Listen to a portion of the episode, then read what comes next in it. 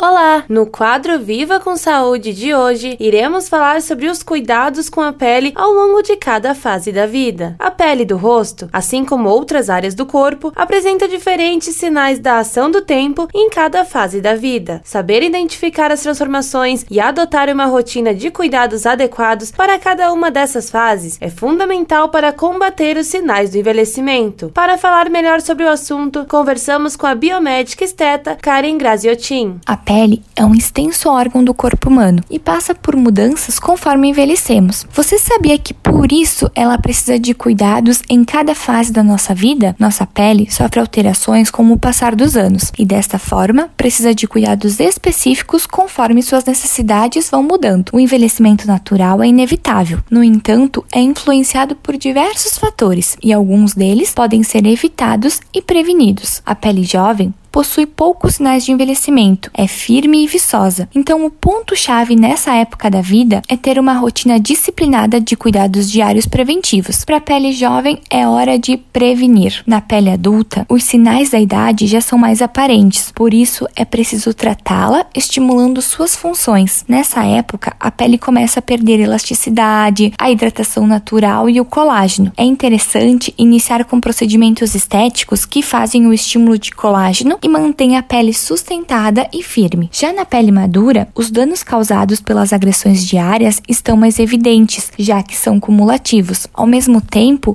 ocorrem mudanças hormonais que deixam a pele mais frágil, flácida e ressecada. Utilizar cosméticos com ácidos e manter uma rotina de procedimentos estéticos ajudam a tratar a pele mais envelhecida. Independente em qual fase da vida você esteja, fatores extrínsecos como bebida alcoólica, cigarro, sol excessivo e maus hábitos alimentares devem ser evitados a fim de manter a saúde e a beleza da sua pele. Certo, Karen. Muito obrigada pela tua participação. Esse foi o quadro Viva com Saúde de hoje, da Central de Conteúdos do Grupo RS Com, repórter Pamela Yanti.